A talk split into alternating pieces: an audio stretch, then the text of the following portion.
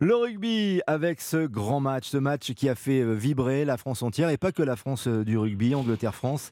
Le plus grand match de l'histoire des Bleus, ou pas, la victoire 53-10 à Twickenham, peut-être face à une équipe d'Angleterre, certes un peu affaiblie, mais tout de même, ce sont les Anglais. Nous sommes avec Mathieu Blin, Philippe euh, Guillard, Nicolas Dupin-de-Bessa et Serge Blanco. C'est le plus grand match de l'histoire de l'équipe de France, Serge Blanco, celui qui s'est déroulé samedi? Vous savez, c'est toujours très difficile de, de pouvoir répondre. Euh, je crois qu'il y a eu un grand match qui a été fait euh, par une équipe de France qui a véritablement répété ses gammes et qui peut-être pour la première fois du tournoi cette année a été capable de mettre un rythme, d'imposer véritablement une vision du jeu telle qu'ils l'ont travaillé à l'entraînement. Alors après de dire que c'est d'abord c'est un, un, résultat historique, ça c'est sûr. Après est-ce que c'est euh, le match par lui-même, est-ce que il est meilleur que d'autres rencontres euh, euh, d'une certaine d'une autre d'une autre époque ou peut-être euh, oui, oui on peut dire que oui allez on va je vais je vais faire je vais aller dans ce sens-là. Merci Serge Blanco, c'est très sympa parce qu'il y en a eu dans la carrière de Serge et même après des grands matchs et pas forcément contre l'Angleterre et on va pouvoir s'amuser justement à comparer un tout petit peu. Mais ce match-là, il restera dans la légende, dans la mémoire collective. C'est une certitude, Mathieu Blin. Bah, c'est une certitude puisque déjà c'est la troisième plus grosse défaite pour les Anglais qui avaient perdu de 76 points contre les Australiens en 98 et de 58 points contre l'Afrique du Sud en 2007.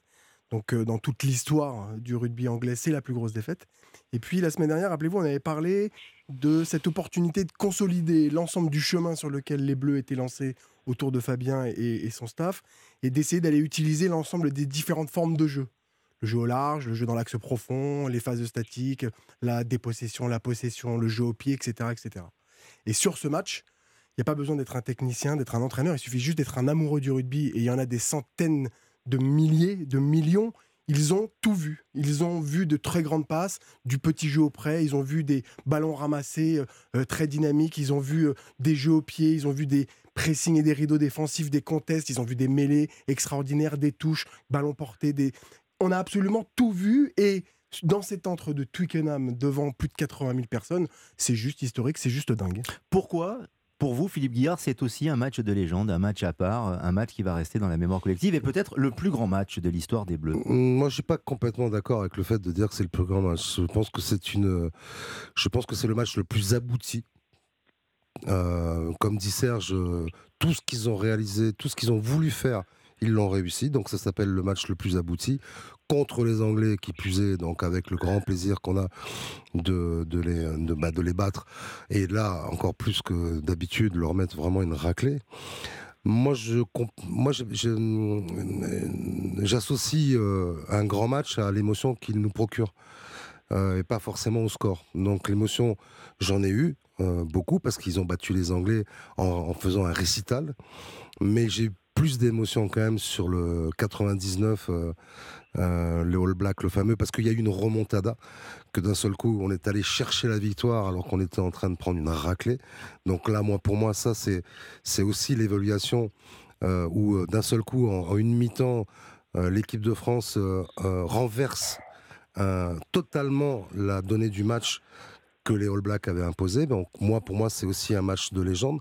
Et je dirais, pour euh, Serge, qui est avec nous, que j'étais au Concorde quand euh, l'Australie, ah quand ils ont battu en demi-finale l'Australie avec cet essai de la dernière seconde, qui est pour moi aussi un, match de légende dans, dans, un rugby différent, évidemment, mhm. mais dans une, dans une application, quand vous voyez la dernière action, la dernière action qui, euh, au, bout du, au bout de laquelle euh, Serge marque l'essai qui les amène en finale contre le Black pour la première Coupe du Monde. C'est aussi un match de légende pour moi, ces trois matchs-là, je dirais. Et l'émotion que m'a procuré, c'est juste le, le plaisir de voir une équipe de France comme on rêve de la voir, c'est-à-dire en maîtrise totale et avec, euh, avec une, un état d'esprit formidable. Je vous cède la parole, Nicolas, dans un instant, mais je me retourne vers Serge Blanco. Vous avez eu, comme d'habitude, Serge, je tiens à le dire, l'élégance et l'humilité de ne pas citer les matchs dont vient de parler, notamment le dernier, Philippe Guillard. Vous avez dit ce match-là. Vous, avez, vous lui avez fait une passe décisive, encore une fois. Mais c'est vrai, alors c'était peut-être une autre époque, peut-être que c'est aussi la jeunesse et la nostalgie de Philippe Guillard qui parle et de beaucoup de celles et ceux qui nous, qui nous écoutent, qui ont suivi ces, ces rencontres c'est intergénérationnel. Mais euh, C'est vrai que c'est difficile de comparer euh, Serge Blanco, mais à votre époque, c'était quand même très fort aussi ce match-là contre l'Australie. En effet, c'est inoubliable. Oui, oui, oui, mais il y en a beaucoup et je pense que là où je suis d'accord avec Philippe, c'est sur le fait que il faut que l'on ressente quelque chose, il faut qu'il y ait une émotion, il faut quelque chose qui, qui, vous, qui vous porte, qui vous transporte, qui vous permette de rentrer dans un, dans un autre monde. Et c'est vrai qu'il y a un certain nombre de matchs, bon, on ne va pas commencer à les énumérer tous, mais si je prends en 79 euh, une victoire euh, de l'équipe de France euh, amenée par son capitaine Jean-Pierre Rive en Nouvelle-Zélande, je crois qu'il y a, y y a toute cette séquence émotionnelle qui, qui pour moi est plus importante. Et c'est vrai que bon, le score est éloquent. Franchement, ils ont fait, comme j'ai dit, une, une, partie exceptionnelle, parce que c'est vrai qu'ils ont fait une partie exceptionnelle, mais je crois très sincèrement que euh, côté émotionnel, il y a eu des grands moments, 99 hmm. et d'autres et d'autres dates que, que j'oublie. Et il y en aura peut-être euh, très prochainement, dans quelques semaines, des grands matchs à la Coupe du Monde. On le souhaite pour euh, l'équipe de France. Nicolas, vous aussi, vous partagez le, sentiment de, la table? C'est un grand match, certes, auquel on a assisté samedi, mais en termes d'émotion, ce n'est pas forcément le plus grand? Alors, il y a eu de l'émotion. Je, suis raccord avec Philippe quand même, parce que moi, ces deux matchs 87, euh, 99, il y a des inversions de scénario qui apportent quelque chose d'incroyable. Mmh. Euh, et puis, euh, moi, j'étais pas bien grand. Hein. En 87, je me suis levé tôt avec mon père. Il y a euh, et l'essai de, Serge Blanco, c'est un truc, c'est ancré dans dans, dans, la chair, quoi. Et, et l'émotion, on finit en larmes. là, c'est un immense match. C'est un énorme match mmh. d'une génération fabuleuse. ça sera un match de légende mais on l'espère pas parce qu'on espère qu'il y aura encore plus grand dans quelques mois. Euh, la faiblesse de l'adversaire peut-être met un petit bémol. C'est-à-dire que là, les, Anglais, ils sont tombés dans, une grande difficulté. Là, ils sont dans une génération, un creux de génération, comme il en arrive euh, dans, tous les pays. Mhm. Et, c'est peut-être ça qui fait que c'est peut-être un peu moins grand comme performance. Néanmoins, l'ampleur du score, ça, c'est légendaire. et, et passer plus de 50 points, et on avait presque le sentiment que certains voulaient relancer ce ah, dernier ballon. Hein. Vous avez vu quand même, Lionel, hein, les, anciens se rejoignent très vite. Hein, Serge et la Guy, hein, tout de suite. Vous associez pas aux anciens. Tout de suite, ça, se connecte, donc on va essayer un petit peu d'amener. on va que ça bouscule un petit peu. Un peu de modernité. Évidemment, messieurs, messieurs, évidemment que les émotions dans la vie, c'est ce qui porte le plus. Et on sait que dans le sport, il faut euh, une dramaturgie. Tu parlais de la remontada tout à l'heure à la hmm. Guille. Tu as raison, lorsque tu es mené et que tu reviens et que tu dépasses même ceux qui étaient en train de, te mettre une fessée, c'est extraordinaire. Évidemment, cet essai de Serge en 87, que l'on connaît tous, les amoureux du rugby, même si on était euh, pour certains très jeunes. Euh, évidemment qu'en termes d'émotion, le match de ce week-end n'est peut-être pas là, tellement le bras de fer était tenu par les Français. Rappelez-vous le début de la, deuxième mi-temps. Les Anglais sont en train de revenir et là tout le monde a dû se dire est-ce que c'était une euphorie de 40 minutes? Est-ce qu'on va réussir à tenir? Et ils ont continué à, tenir et ils ont continué à mettre en place tout, ce qu'ils voulaient. Et c'était tellement écrasant que ça enlevait un peu cette dimension, cette dimension euh, euh, affective, cette dimension euh, scénario dramaturgique. Et c'est peut-être pour ça que c'est peut-être pas le plus grand match, hmm. mais dans l'ère contemporaine, à six mois d'une Coupe du Monde en France, on prend. même s'il ne gagne que de un point, là pour le coup. On dit la même chose. Et je crois hein. qu'on dit la même chose. En fait, on est en train de parler, mais on dit la même chose. C'est ça. Alors que, alors vous n'avez pas le même âge, c'est ça qui est dingue, Philippe. Mais moi, je suis d'accord avec lui. Mais moi, en plus, moi, moi, je suis content parce que je trouve que cette équipe de France, ça fait quand même un petit moment qu'elle est. Euh, qu'elle est. Euh, en fait, elle diffuse de l'amour. Hein. Je trouve qu'elle diffuse de l'amour. Je, sens euh, de l'amour entre eux, dans, dans l'équipe elle diffuse de l'amour dans les tribunes, parce que même les Anglais, la sortie de Dupont, elle est exceptionnelle en Angleterre. En tout cas, il n'y a pas beaucoup de Français qui se sont fait applaudir comme lui quand il est sorti. Et la fameuse aide d'honneur, c'est très très émouvant. Donc, les Anglais euh, qui applaudissent. Elle, diffuse de l'amour parce qu'elle elle est généreuse. Elle est généreuse. Et je, vais, je vais aller plus loin. Je pense que euh, ce que j'ai adoré, parce que moi, je regarde tous les matchs, hein, même si maintenant je fais des films et tout, mais je regarde tous les matchs. Euh, les, Irlandais, c'est solide, tu vois, c'est solide. Ça, ça, c'est des machines de guerre. Ça va droit, pam, pam, pam. Et puis ça, c'est, il y a deux, trois bam, bam, ça. Et puis d'un seul coup, tu as l'équipe de France, c'est poétique. Moi, je trouve que c'est très poétique. Parce que l'essai qu'on marque contre les Irlandais, ça part quand même d'une d'une d'une d'une passe de d'Entamac dans les pieds de Ramos qui ramasse comme il peut, il fait une up et on se retrouve 80 mètres après. Donc elle est poétique, elle, elle, ressemble à celle de 87 avec les Blanco, Charvet, Sella, Ménel et compagnie. Elle ressemble à, ce qu'on aime. On est, enfin, moi, je hmm. suis redevenu amoureux de l'équipe de France parce qu'il y a un moment, bah, on était, on essayait d'imiter les Blacks, on essayait d'imiter les, ce qui se faisait de mieux un peu, et puis finalement, on n'y arrivait pas. Et d'un seul coup, on s'est dit, mais on va arrêter, on va reprendre notre identité. Notre identité, c'est ce qu'on est en train de voir, c'est ce qu'on a, avec quand même de la maîtrise en plus, parce que on a un staff avec Galtier qui hmm. est, je pense, un, vrai métronome au niveau du scénario, au niveau d'avoir tout étudié, toutes les tactiques possibles pour contrer n'importe quel rugby. Mais elle est poétique. L'Afrique du Sud défonce les murs. Nous, on les fait fondre. Et moi, ça, ça me plaît bien. C'est une équipe romantique, Nicolas, cette équipe de France. L'équipe de France d'aujourd'hui, elle est certes très euh, régulière, ça peut ressembler à une machine, elle est performante, mais est-ce que c'est une équipe romantique également, dans l'âme? Oui, parce qu'elle elle est capable de sortir du cadre. Elle a un cadre extrêmement euh, ferme, extrêmement organisé. Euh, les joueurs savent exactement où ils doivent aller. Il y a une répartition des joueurs sur le terrain parfaite, des gratteurs, des coureurs, partout. Hmm. Mais il y en a toujours un qui sort du cadre. Et c'est jamais le même. Et parfois, c'est un deuxième ligne qui est extrêmement euh, créatif, qui a des mains en or. Et parfois, c'est un Thomas Ramos qui n'avait pas le droit de citer il y a quelques mois en équipe de France. Et aujourd'hui, eh ben, un coup, il joue 10, un coup, il joue 15 dans le désordre du terrain, mais il trouve toujours ses repères. Il arrive à, décaler des avants, se replacer, redoubler. Enfin, c'est hmm. prodigieux en termes de, déplacement, de, de liens qu'ils arrivent à trouver ensemble. Alors que oui, ils sont réunis à nombreux, mais certains rentrent dans l'équipe que depuis cette année et on a l'impression qu'ils sont là depuis toujours. Rugbystiquement parlant, Mathieu Blin, est-ce qu'on était proche du match parfait contre l'Angleterre? Bah, Quand on arrive à, mettre en place tout ce qu'on a travaillé, c'est ce pourquoi on s'entraîne quand même, parce qu'on crée des trucs, euh, on les répète et on essaye que ça marche, alors que le rapport de force est euh, gigantesque au niveau international, que le rapport espace-temps, euh, il est euh, stratosphériquement fin. Vous avez très très peu d'espace et un temps minuscule pour pouvoir réaliser les choses. Euh, je partage ce qui vient d'être dit par Nicolas et par Laguille, mais euh, c'est Flamand qui sortent de nulle part, c'est Ramos euh, qui sortent de nulle part. Moi, je pense que ça fait partie du cadre. Et Fabien Galté l'avait expliqué il y a 4 ans. Ils ont mis en bécane, en boîte, des centaines et des centaines de matchs de l'équipe de France depuis 1972 ou 1976. Justement pour aller chercher cet ADN, ce fameux French Flair. Ou en tout cas, ils ont parlé du French Flair comme étant l'équipe de France. Dans sa culture, c'est d'aller chercher des espaces. Et effectivement, ce ne sont pas des rouleaux compresseurs comme les, comme les Anglais peuvent l'être de temps en temps, ou les Sudaf.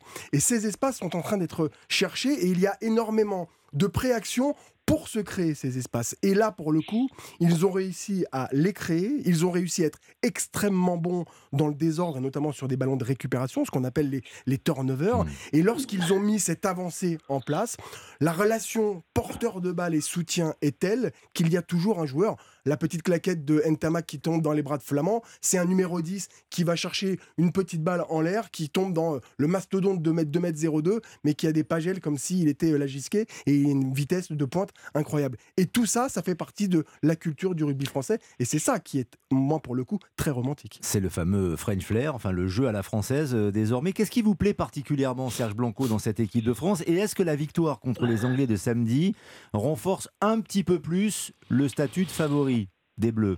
Ce ne sont pas les seuls favoris de la Coupe du Monde, hein, mais tout de même. Je pense pas, parce que je crois qu'il y a des équipes comme euh, la Nouvelle-Zélande et l'Afrique du Sud qui vont véritablement être des, des chars d'assaut et qu'il va falloir véritablement défendre la citadelle. Mais moi, ce qui me plaît euh, dans cette évolution, c'est que il y a quelque temps, je ne sais pas si vous vous souvenez, je m'étais exprimé en disant qu'il nous manquait peut-être quelque chose euh, dans un endroit bien précis et j'avais un petit peu peur euh, quant à la qualité et surtout à la quantité au niveau en deuxième ligne. Et eh bien voilà, je crois qu'aujourd'hui, euh, on a comblé tous les petits, euh, tous les petits espaces sur lesquels on pouvait avoir quelques doutes. Moi, je suis véritablement tombé sous le charme de, de, Flamand. Je crois que c'est un joueur exceptionnel. C'est peut-être la première fois en France qu'on a une deuxième ligne qui est susceptible d'avoir un tel abattement, que ce soit défensif, que ce soit en attaque, que ce soit en termes de course, que ce soit en termes de, technique de, passe. Euh, c'est un joueur qui, à mon sens, va permettre à cette équipe de, de, passer un palier. Alors bien sûr, il ne sera pas seul puisqu'il y a d'autres deuxièmes lignes qui existaient et qui étaient déjà là. Mais aujourd'hui, avec euh, une charnière euh, exceptionnelle, et en plus avec des remplaçants qui sont susceptibles aussi de, jouer euh, au niveau de, cette charnière, je crois qu'on a retrouvé un équilibre, on a retrouvé une, vision future qui va nous permettre peut-être, à mon sens, pour la première fois, de prétendre à, pouvoir être champion du monde. Et en, et en deuxième ligne, pardon, Meafou arrive, non pas sur la pointe de pied, le deuxième ligne du Stade toulousain est convoqué pour la première fois avec l'équipe de France et on pense même qu'il pourra être sélectionnable pour la Coupe du Monde si les passeports ou en tout cas les bouts de papier administratifs sont dans le bon sens. Et Cameron Wauquiez est en fin de terminer sa, convalescence, donc en plus il y a du réservoir. Hmm. Philippe Guillard, est-ce qu'il y a un joueur en particulier qui vous impressionne, qui vous séduit dans cette équipe de France? Et euh, quelle est la part que vous accordez aussi dans cette réussite, ce succès à, euh, à Fabien Galtier, le sélectionneur? Alors il y a deux questions là. Oui, il y en a deux. tu vas répondre peu pour la première. Il y en a trop, Philippe. Vous voulez, que, je, que, je, procède par ordre? Non, oui, bah, je, Tu vas répondre Penaud, c'est sûr. c'est sûr. Non, c'est Dupont. Je peux pas. Je peux pas. Mais après, je réponds comme tout le monde. C'est Dupont. C'est Dupont parce que quand il est en difficulté, l'équipe est en difficulté. Moi, je l'ai trouvé un petit peu en difficulté contre l'Italie. L'équipe est en difficulté. Et quand il est, euh, comme il a été euh, impérial, euh, l'équipe est, impériale. Déjà, c'est quand même le baromètre. Après, si on peut s'en passer euh, sur certains matchs, peut-être, parce que le niveau d'en face serait un peu, un peu parce qu'on a quand même Maxime Lucou, on a, on a Baptiste Serin qui revient bien et tout, on a quand même Couillou, on a quand même, on a un pléthore de numéro 9 qui sont quand même des numéros 9 de haut niveau. Mais lui a je crois qu'il a la classe mondiale. Euh, après, oui, Damien, Damien, parce que je trouve que je trouve qu'il est virevoltant, je trouve qu'il est partout à la fois. Je le trouve brillant, je trouve qu'il est osé. Je trouve qu'il a une petite insolence, euh, comme on aime, à l'aile. Euh, faut pas qu'il se rate, mais il se rate très peu, quoi. Il est, il a des cannes, il laisse souvent l'extérieur. Moi, je regarde, il, laisse souvent l'extérieur à son mhm. ailier, mais il sait à qui il laisse l'extérieur pour aller le reprendre, euh, parce qu'il est toujours entre, il navigue entre les, entre les lignes.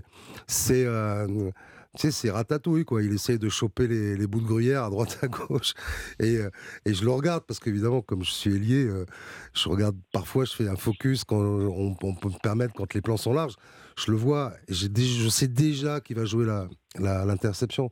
et il est brillant, et il est, en plus, dans la vie, il est pétillant il fait marrer tout le monde. C'est un peu un rugby à l'ancienne, on connaît son papa. Donc, euh, ouais, j'ai un petit fait pour euh, Damien, Damien Penaud. Et Galtier, c'était ma deuxième question, mais si vous l'avez oublié, je vous la rappelle. Non, parce que il se trouve que demain, je vais leur présenter le film, donc j'ai intérêt à. Aux joueurs de l'équipe de France Ouais, demain soir. Ah, c'est top, ça. Vous avez la marque aussi, ouais, Génial. Et donc, euh, avec Olivier Marchal, Mathieu Madénian, qui sont les deux, les deux, les deux acteurs principaux du film. Avec Olivia Bonamy également. Olivia Bonamy aussi. Et, du casting. Et du coup, non, Fabien, Fabien, je pense que c'est euh, c'est un c'est euh, je lui donnerais euh, le César du meilleur scénario parce que je crois qu'il écrit les scénarios.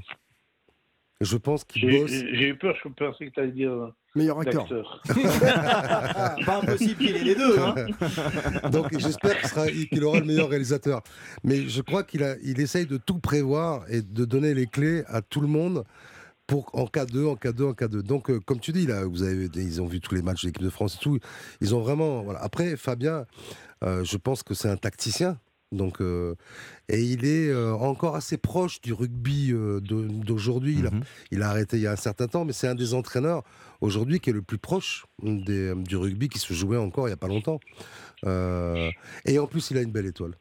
C'est ça le truc. C'est moi, je lui ai dit déjà, Fabien, un jour, je l'ai rencontré à l'aéroport. C'est le jour où il est nommé. Je dis, tu as une belle étoile. Parce qu'à chaque fois que tu es revenu, on t'a rappelé, tu as gagné, tu as, amené un truc. Tu as, une belle étoile, mec. Voilà, il est parti de Colomiers, il faisait des études de CAPES pour être prof de gym. Et, euh, il, se, retrouve à la tête de l'équipe de France. Et il a une belle étoile parce qu'il bénéficie d'une génération championne du monde de mmh. moins de 20, des 19. Donc ce sont des mecs qui ont déjà gagné contre les... Ils les ont tous battus.